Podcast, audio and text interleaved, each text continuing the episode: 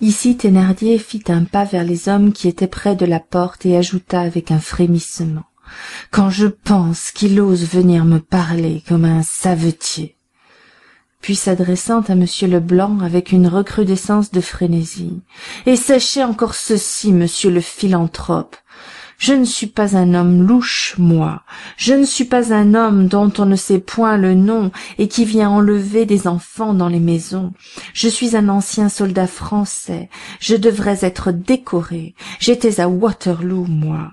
Et j'ai sauvé dans la bataille un général appelé le comte de je ne sais quoi. Il m'a dit son nom mais sa chienne de voix était si faible que je ne l'ai pas entendu.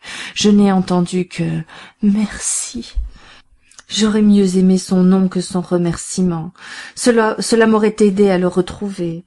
Ce tableau que vous voyez qui a été peint par david à bruqueselles savez-vous qui il représente? Il représente moi. David a voulu immortaliser ce fait d'armes.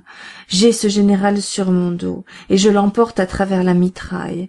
Voilà l'histoire. Il n'a même jamais rien fait pour moi ce général là il ne valait pas mieux que les autres je ne lui en ai pas moins sauvé la vie au danger de la mienne et j'en ai les certificats plein mes poches. Je suis un soldat de waterloo mille noms de noms. Et maintenant que j'ai eu la bonté de vous dire tout ça finissons. Il me faut de l'argent. Il me faut beaucoup d'argent. Il me faut énormément d'argent ou je vous extermine tonnerre du bon dieu.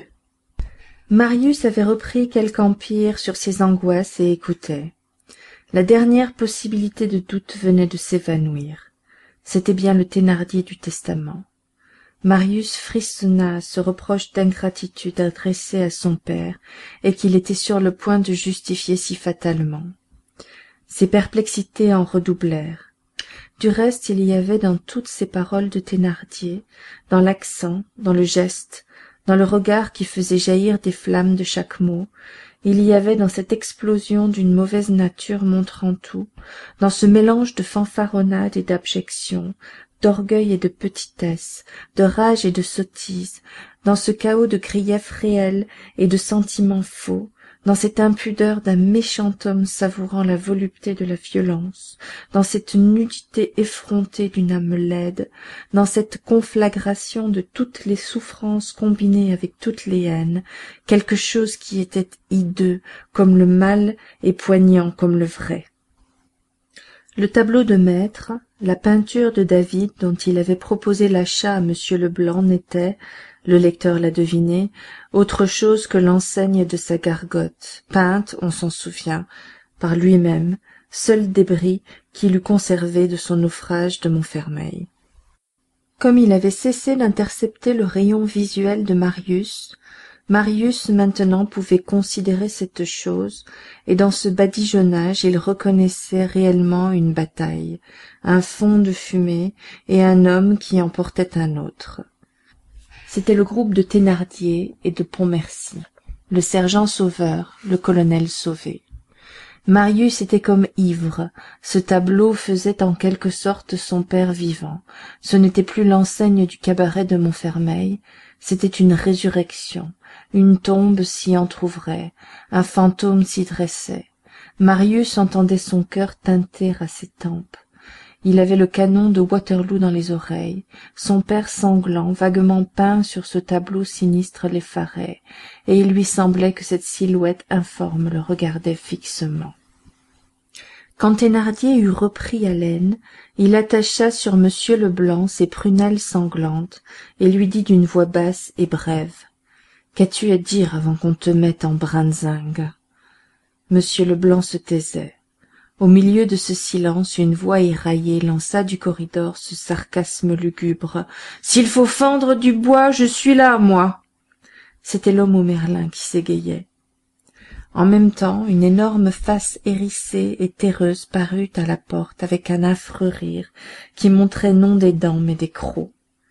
C'était la face de l'homme au merlin pourquoi as-tu ôté ton masque? lui cria thénardier avec fureur pour rire! répliqua l'homme depuis quelques instants m leblanc semblait suivre et guetter tous les mouvements de thénardier qui aveuglé et ébloui par sa propre rage allait et venait dans le repaire avec la confiance de sentir la porte gardée de tenir armé un homme désarmé et d'être neuf contre un en supposant que la thénardier ne comptât que pour un homme. Dans son apostrophe à l'homme au merlin il tournait le dos à m leblanc m leblanc saisit ce moment repoussa du pied la chaise du poing la table et d'un bond avec une agilité prodigieuse avant que thénardier eût eu le temps de se retourner. Il était à la fenêtre. L'ouvrir escalader l'appui l'entrejamber ce fut une seconde. Il était à moitié dehors quand six poings robustes le saisirent et le ramenèrent énergiquement dans le bouge. C'étaient les trois fumistes qui s'étaient élancés sur lui en même temps la thénardier l'avait empoigné aux cheveux. Au piétinement qui se fit les autres bandits accoururent du corridor. Le vieux qui était sur le lit et qui semblait pris de vin descendit du grabat et arriva en chancelant un marteau de cantonnier à la main.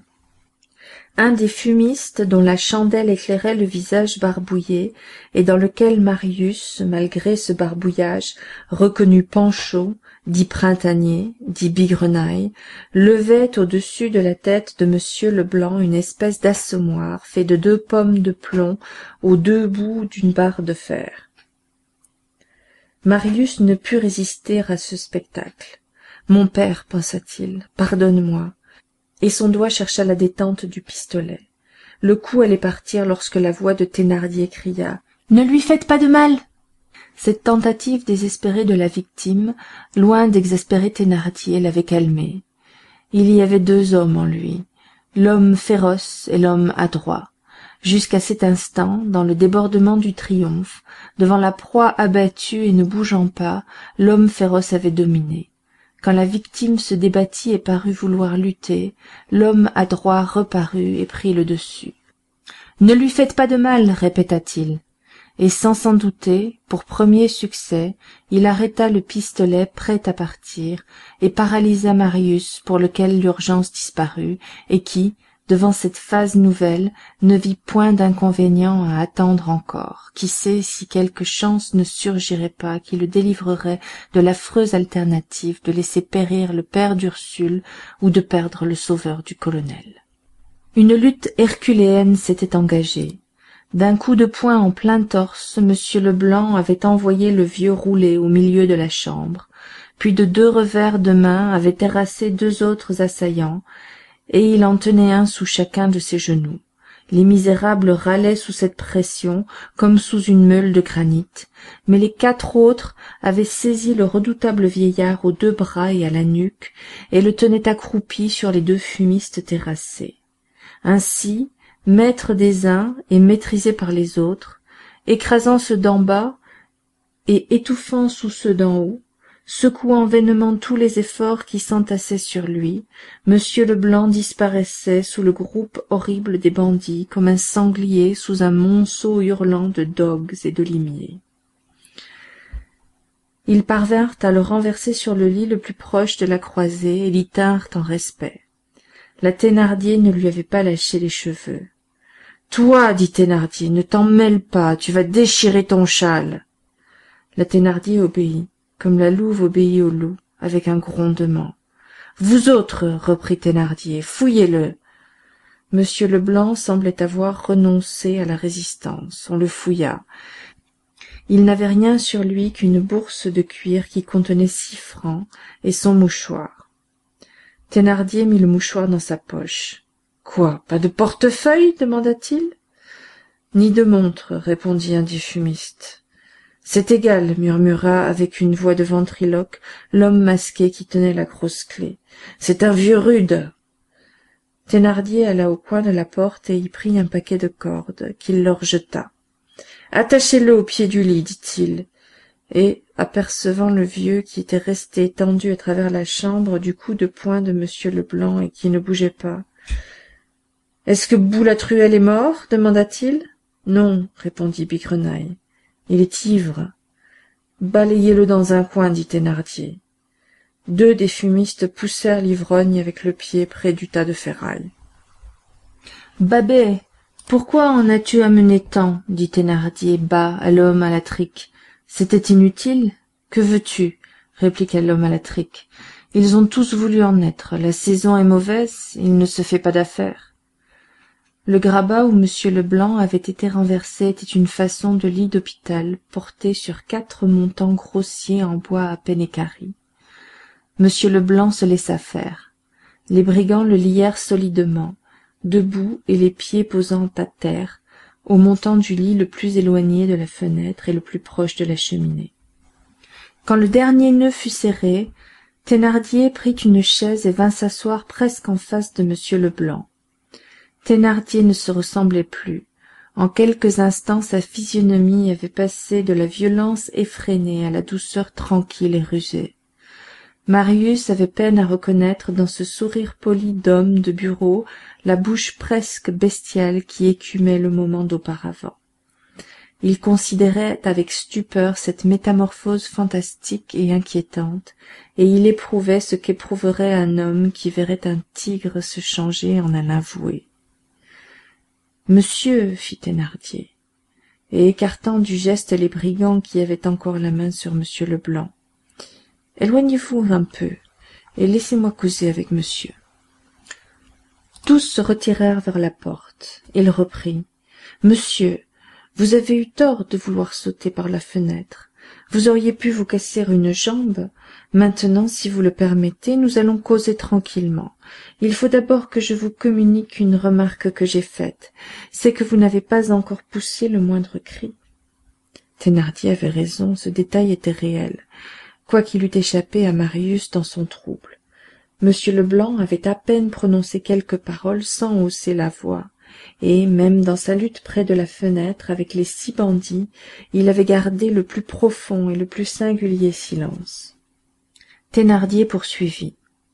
Mon dieu vous auriez un peu crié au voleur que je ne l'aurais pas trouvé inconvenant.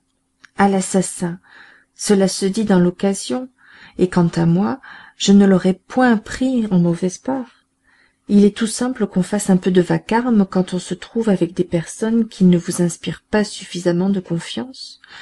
Vous l'auriez fait qu'on ne vous aurait pas dérangé. On ne vous aurait même pas bâillonné. Et je vais vous dire pourquoi. C'est que cette chambre-ci est très sourde. Elle n'a que cela pour elle mais elle a cela. C'est une cave. On y tirerait une bombe que cela ferait pour le corps de garde le plus prochain le bruit d'un ronflement d'ivrogne ici le canon ferait boum et le tonnerre ferait pouf. C'est un logement commode. Mais enfin vous n'avez pas crié c'est mieux.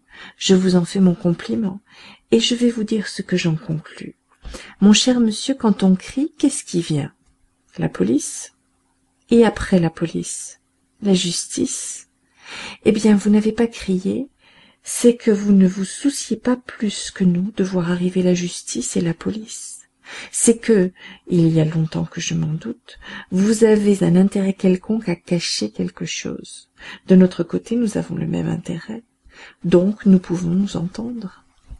Tout en parlant ainsi il semblait que thénardier la prunelle attachée sur m leblanc cherchât à enfoncer les pointes aiguës qui sortaient de ses yeux jusque dans la conscience de son prisonnier du reste son langage empreint d'une sorte d'insolence modérée et sournoise était réservé et presque choisi et dans ce misérable qui n'était tout à l'heure qu'un brigand on sentait maintenant l'homme qui a étudié pour être prêtre.